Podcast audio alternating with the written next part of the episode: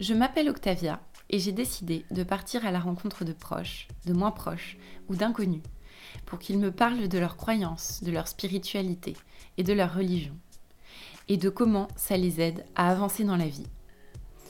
Vous écoutez, le paradis attendra.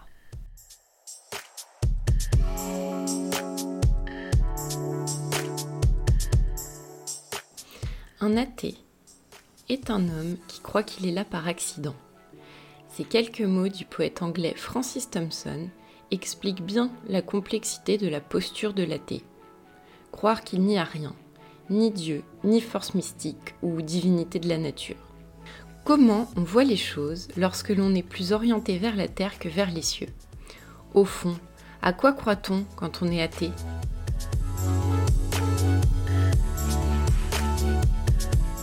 Euh, bah, je m'appelle Arnaud, j'ai 35 ans et euh, moi je suis athée. Faire de la musique pour moi ça peut être un, exercice stoïque.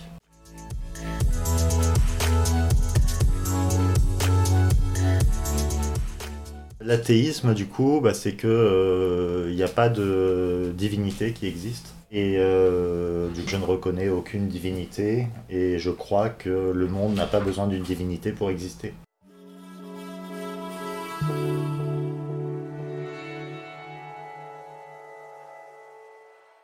D'une famille euh, bretonne, euh, donc euh, sans éducation, mais justement bah, qui maintenait la religion, mais comme, bah, comme en Bretagne, un truc social quoi. Et du coup, bah, moi, je vis dans la, dans la culture judéo-chrétienne, la notion de faute, de pardon.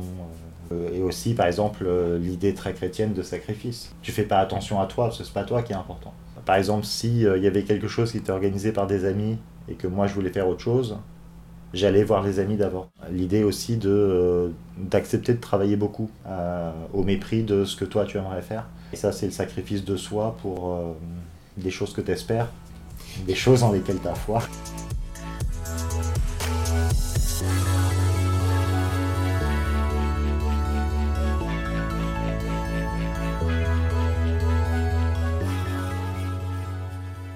Mon gros problème avec les religions, c'est que euh, euh, elles, imaginent sur un mode complètement humain euh, le monde. Et donc, s'il y a une création, il faudrait un père.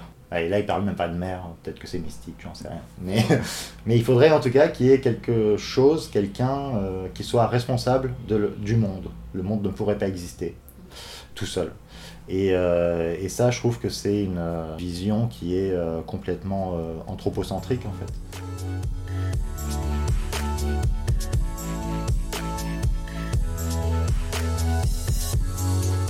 J'ai la certitude qu'on vit tous par la croyance et qu'on a toujours des croyances sur à peu près tout. Que euh, on peut pas savoir et qu'il faut vivre quand même.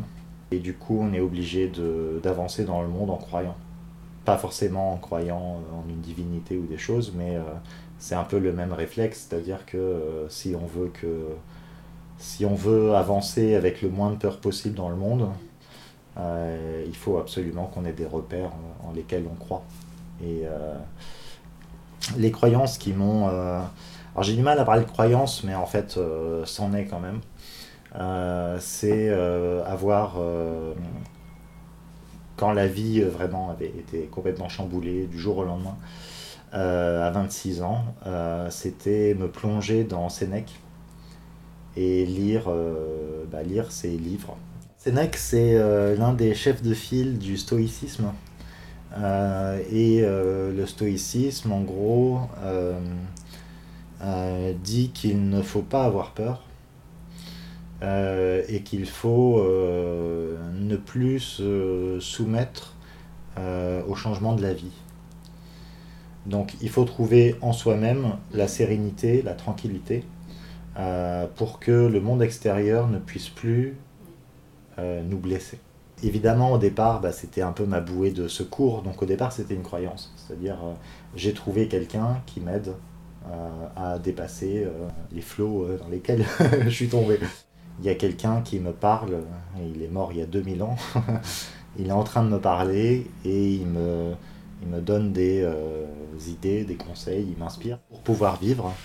il pose beaucoup de questions Et, et c'est des questions qui étaient, qui sont absolument efficaces.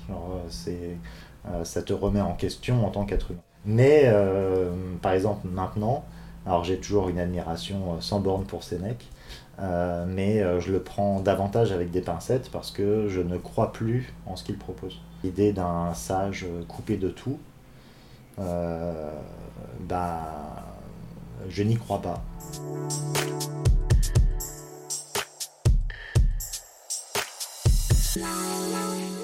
On passe l'essentiel de notre temps à ignorer la mort et donc à en avoir, peur. Et je me souviens que l'un des films qui m'a vraiment fait euh, euh, ressentir euh, le plus profondément ce que c'était que la mort, au sens où en fait on ne ressent que la mort d'autrui. C'était un film qui s'appelait L'ennemi de la classe. Je crois qu'il était lituanien ou quelque chose comme ça et euh, où c'est l'histoire d'un professeur de philosophie qui arrive euh, dans, une classe de lycée. Et puis, euh, il est un peu à contre-courant du monde, et on comprend petit à petit qu'en fait, il agit en philosophe avec ses élèves pour leur faire comprendre ce que peut être la philosophie. Mais il va un peu trop loin et il ne voit pas en fait que ces méthodes sont tellement difficiles et que la vie de ses élèves qu'il ignore complètement est difficile aussi, euh, il ne voit pas que l'une de ses élèves va se suicider. Et l'essentiel du film tourne autour de euh, ce changement entre euh, la classe qui connaissait tous ses membres et qui en ignorait pas mal. En fait, quand quelqu'un est ignoré et meurt, ça change tout le reste. Et je crois que ça, c'est la chose la plus belle que, je vois dans la mort, c'est-à-dire euh, on peut passer sa vie dans l'indifférence, mais en fait, quand la mort vient, quelque chose s'est passé, on a perdu quelque chose et on le sait.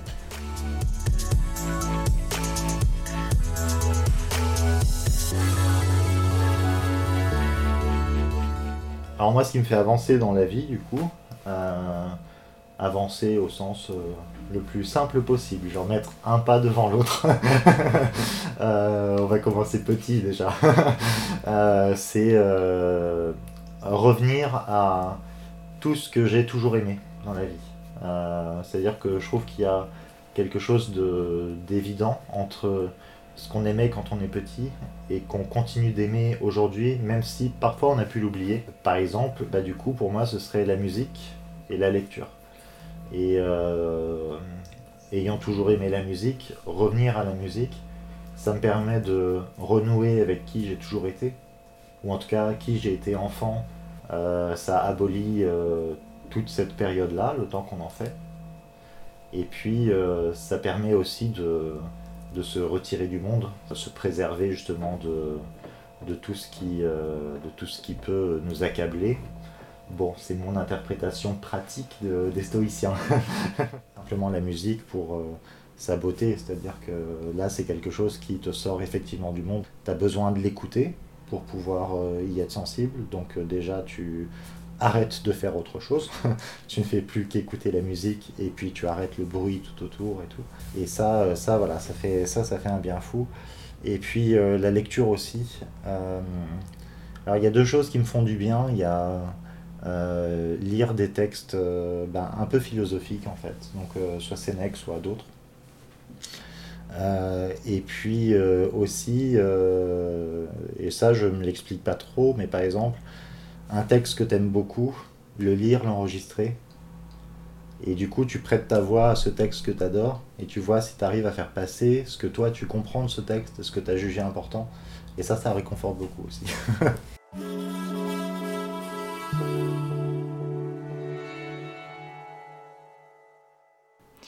Ne pas croire en Dieu ou en une force cosmique ne signifie pas pour autant que l'on ne croit pas en l'humain, en la beauté du monde ou en l'art. Certaines œuvres pourront même être de précieux refuges lors des tempêtes de la vie. Au fond, cette universalité de la condition humaine qui s'exprime à travers l'art, qui se transmet d'humain à humain, est déjà une perspective qui fait avancer. Le paradis à Tangra a pour vocation de donner la parole à tous les profils, toutes les croyances et toutes les voix. Si vous êtes intéressé et que vous souhaitez partager votre histoire de croyance ou de non-croyance, envoyez-nous un mail à leparadisattendra at gmail.com.